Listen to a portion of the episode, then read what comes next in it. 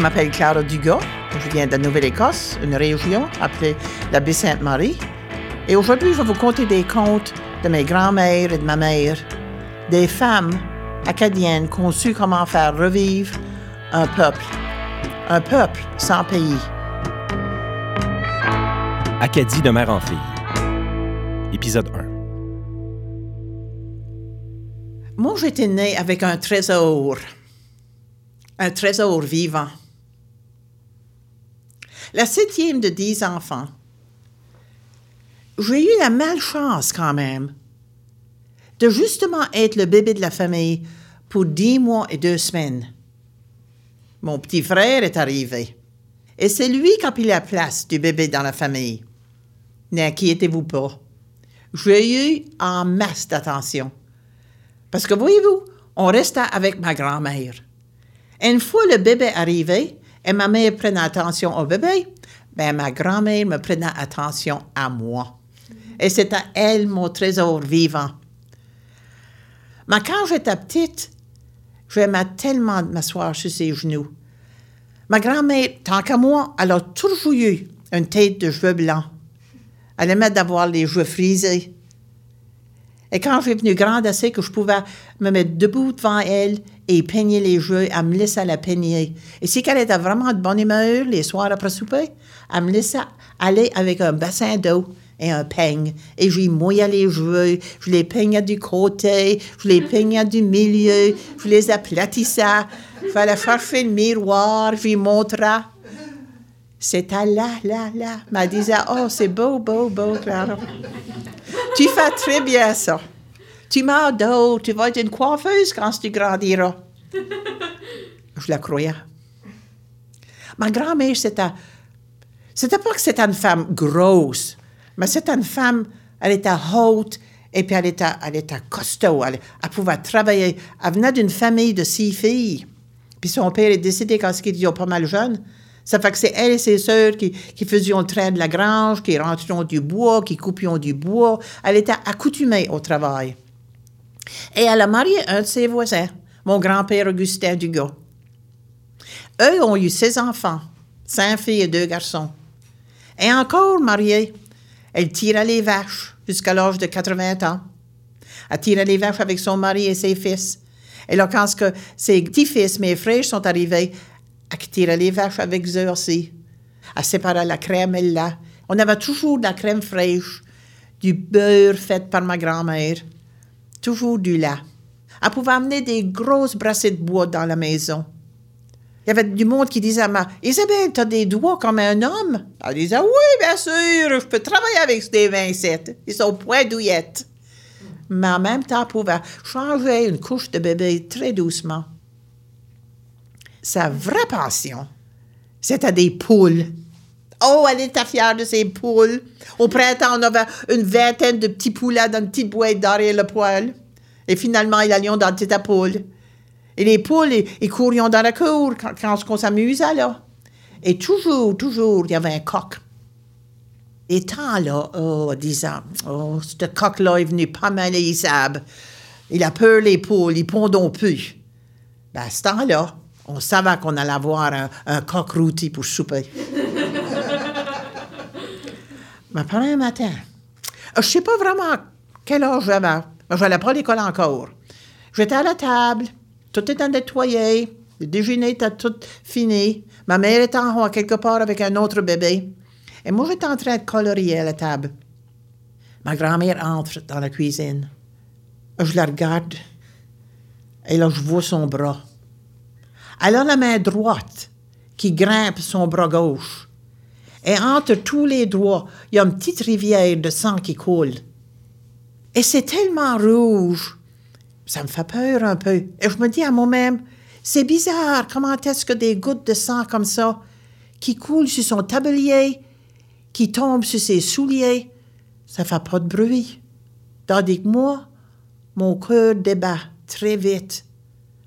Ma grand-mère prend son coude droit et elle pousse la chaise pour s'asseoir. Elle dit rien.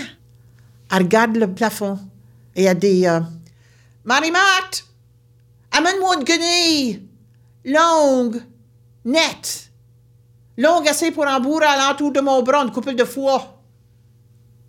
Et elle continue à garder son bras. Tout d'un coup, Mam arrive et elle a un bassin d'eau, une guenille.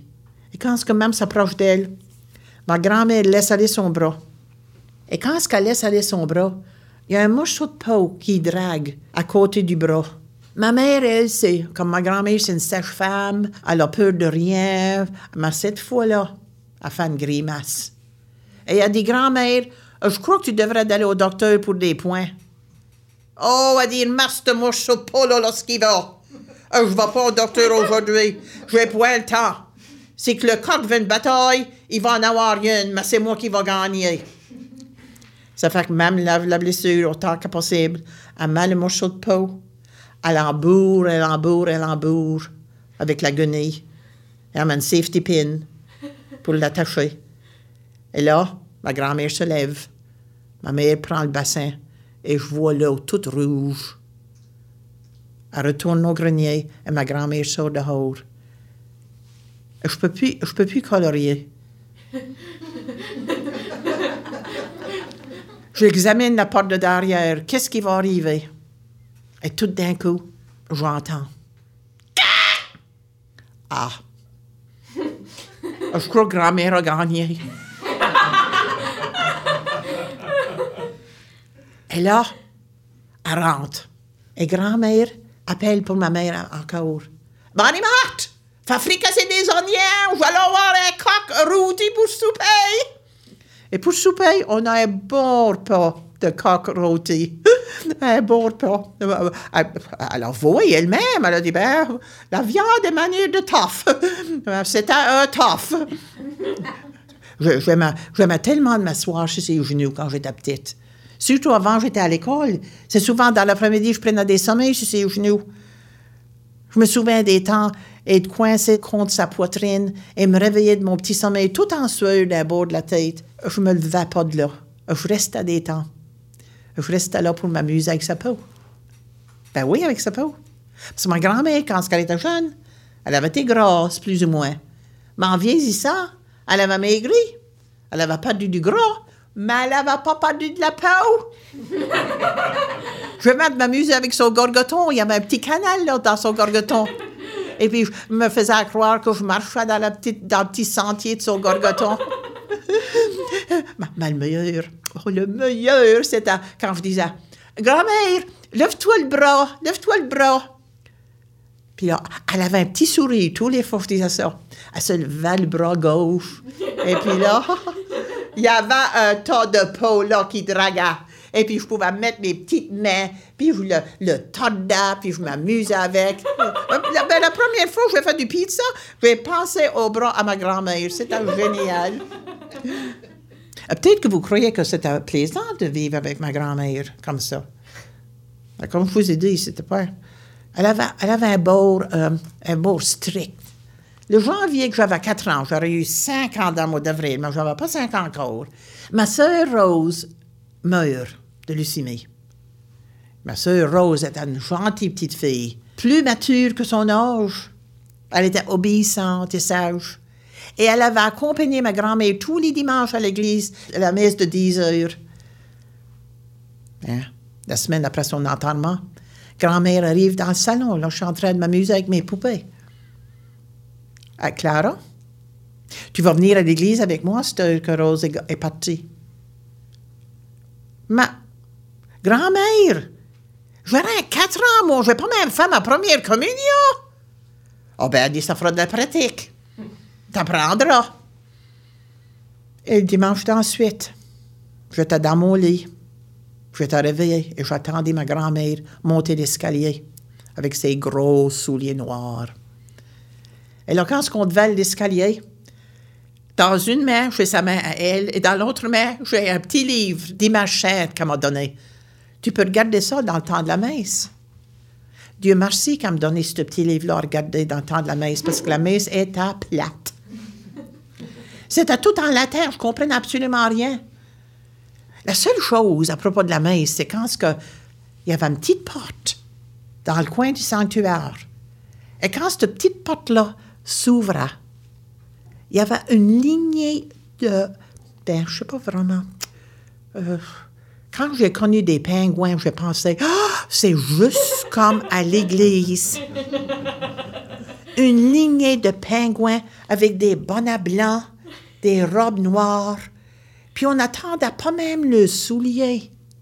Ils marchaient devant tous les bancs. Et tout ce qu'on attendait, c'était le clic-clic de leur chapelet alentour de leur ceinture. Ils étaient tellement tranquilles. Ils étaient tellement oh, sages. J'étais tellement contente de retourner à la maison. Et je fais ça pour plusieurs années. Plusieurs années. Quelques années plus tard, euh, j'avais probablement six ou sept ans. Comme je vous ai dit, ma petite sœur est partie. Ça fait qu'à la place de parler à personne, j'ai commencé à me parler au miroir. Et la petite fille dans le miroir me parlait aussi. Elle était tellement, tellement agréable. Elle me répondait juste ce que je voulais qu'elle réponde. Je me mettais du rouge à lèvres et je me mettais un chapeau sur la tête. Je faisais à croire que j'étais une femme. Et par une belle journée, j'étais dans la petite chambre. Et j'étais assis là en, train de me parler dans le miroir et je me trouvais vraiment belle. Dit, oui, oh, ben, ça va bien. Toi, tu as beaucoup d'enfants? Oui, mais beaucoup d'enfants. Et tout d'un coup, je regarde à l'entour du cadre de la porte et ma grand-mère arrive. Non, je vous ai pas dit que ma grand-mère, elle était religieuse et superstitieuse. Et alors les deux mains sur les hanches, son grand tablier, et elle me regarde pas mal bien fâchée. Ah non, Stir, ma petite orgueilleuse, tu vas arrêter ça. Ça, c'est péché. Moi, je pense à moi-même. Orgueilleuse, quoi c'est que ça?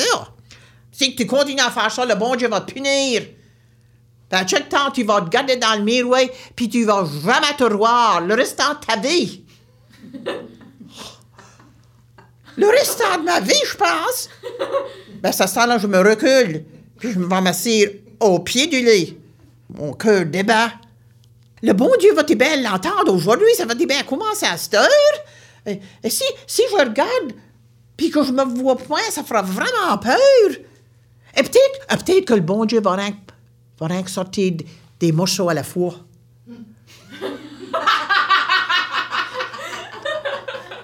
Peut-être si je me lève puis que je regarde, peut-être peut il y aura rien moi du cou en haut. Ou, peut-être, ou peut-être, si je mets, si je ma main, je verrai rien que ma main puis pas le restant de mon bras. Mais je, suis pas mal une petite fille, pas mal brave. Ça fait que je me la main et je regarde. Et je vois cinq doigts.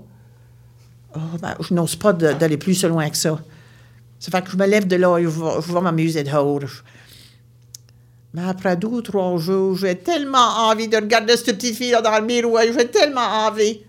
Je me mets dans le miroir de, de ma mère et mon père. Et puis là, je suis ici, toute là. Je suis toute là. Le beau Dieu va commencer encore. C'était pas fini avec ma grand-mère. C'était pas fini encore. Parce que croyez-vous pas, quelques semaines après, c'était une journée d'août. Il mouilla. Et mon ami Doris vient s'amuser. On peut pas aller de haut, ça fait qu'on va dans le petit grenier pour s'amuser, jouer à la femme. Puis il y avait des coffres chez nous dans le, petit grenier, des coffres de bois.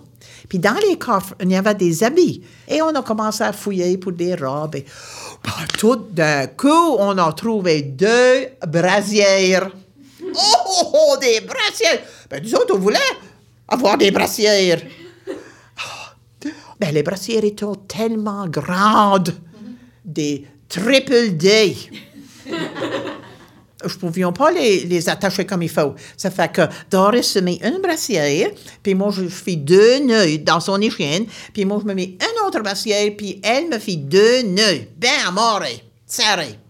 Puis là, on fouille dans d'autres coffres, puis on trouve des bas de laine. Six bas de laine dans chaque partie de la brassière. Point d'exagération. On était bien établi sur la poitrine. Oh, puis là, on a commencé à courir un après l'autre, puis on se frappait dans la poitrine. Puis on rebondissait par derrière. Oh, on riait, on riait. Mais croyez-vous point qu'on a entendu les souliers de ma grand-mère qui venaient dans la, dans la petite allée du petit grenier? À cette heure-là, mes petites filles, vous allez arrêter ça. Ça, c'est péché. Ah ben là, moi, j'essaie de me cacher les jabots avec mes petits bras, mais mes bras sont trop courts pour couvrir toute cette immensité-là. Je me tourne le dos à ma grand-mère, mais elle continue. Le bon Dieu va vous punir. Par chaque temps, vous allez avoir des bosses partout sur le corps. Partout sur le corps? Nous autres, j'en voulions rien que sur la poitrine. Vire de s'en va. Vous avertis dans ça, le bon Dieu va vous punir sur ces péchés, vous arrêterez ça. On a looté les brassières. Et le, le journée d'après, Doris m'appelle. Clara, attends, je vais trouver des brassières dans le grenier chez nous. Mais quand ce qu'on se fait mourir, là, c'était des petites brassières de cerises. Ça valait pas la peine. On a mis ça de côté. Quand j'ai eu 15 ans, ma grand-mère a eu 94. Et puis, je me souviens de cet hiver-là. Il y avait beaucoup de neige. Et puis, par une belle journée, à la table du souper, ma mère dit à mon père, André, aujourd'hui, ta mère a dit quoi qui, qui m'inquiète. Elle dit, elle m'a fait aller à la fenêtre. Et elle a dit, regarde voir, Marie-Marthe, regarde voir ces belles roses-là sur la neige. Elle dit, il n'y avait pas de roses sur la neige. Bien sûr. Elle dit, ça, c'est mauvais signe. Et là, de jour en jour, ma grand-mère, elle a oublié nos noms. Là, elle est venue trop faible pour marcher à la table pour souper. Et ma grand-mère est venue vraiment faible, faible assez qu'elle ne pouvait plus dire Marie-Marthe! Non, elle ne pouvait plus faire ça. Mon père a trouvé une petite cloche de veau dans la grange et il l'a emmenée. Ils l'avons polé, ils l'avons mis sur le bureau à ma grand-mère. Et quand ce que ma grand-mère avait besoin de ma mère pour de l'aide, on attendait. Ding, ding, ding, ding, ding, ding. Ding, ding, ding, ding, ding, ding, ding. Et ma mère allait vite voir qu'est-ce qu'elle avait besoin. Un samedi, j'étais en train de pousser thé et faire le ménage dans le salon. Et j'attendais. Ding, ding, ding, ding, ding, ding. Même vient et dit Clara, c'est toi que grand-mère veut, c'est pas moi. Ah ben là, je suis venue vraiment gênée parce que je ne savais pas comment traiter ma grand-mère quand elle était malade et faible comme ça. Et quand j'arrive à côté de son lit, elle sentit la rose, le savon. Elle sentait bon. Ben vraiment, j'aurais préféré qu'elle sentisse le fumier de vache, le lait de vache, le beurre, n'importe de quoi, c'est qu'elle avait pu sortir dans ce lit-là. Et le soleil rayonnait dans la chambre. Et tous ces cheveux blancs épais qu'elle avait coutume d'avoir étaient devenus clairs. Et le soleil rayonnait entre les, les cheveux. C'était pareil comme ça, un halo d'ange. Pareil comme si que les anges la préparaient. Elle dit, regarde dans le tiroir d'en bas de mon bureau. Moi, je sais quoi ce qu'il y a dans le tiroir d'en bas, dans son bureau. il y a une boîte de chocolat, j'en suis sûre. Mais quand j'ouvre le tiroir, il n'y a point de boîte de chocolat. Elle dit, vois-tu la petite boîte plate et carrée? Oui. Elle dit, passe-moi là. Elle rouvre la boîte. Et dans la boîte, il y a quatre petits mouchoirs, bien brodés sur les coins.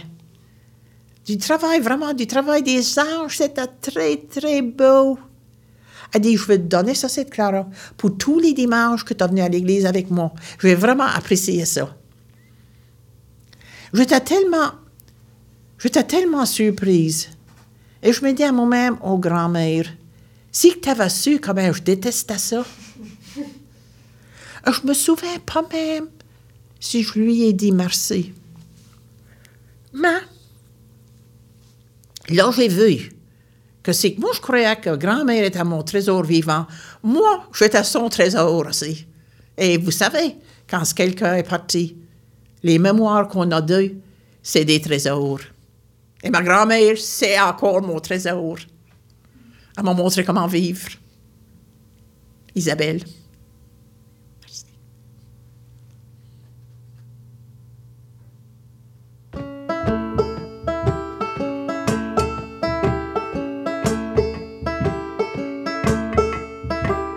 Acadie de mère en fille, un balado de la conteuse Clara Dugas.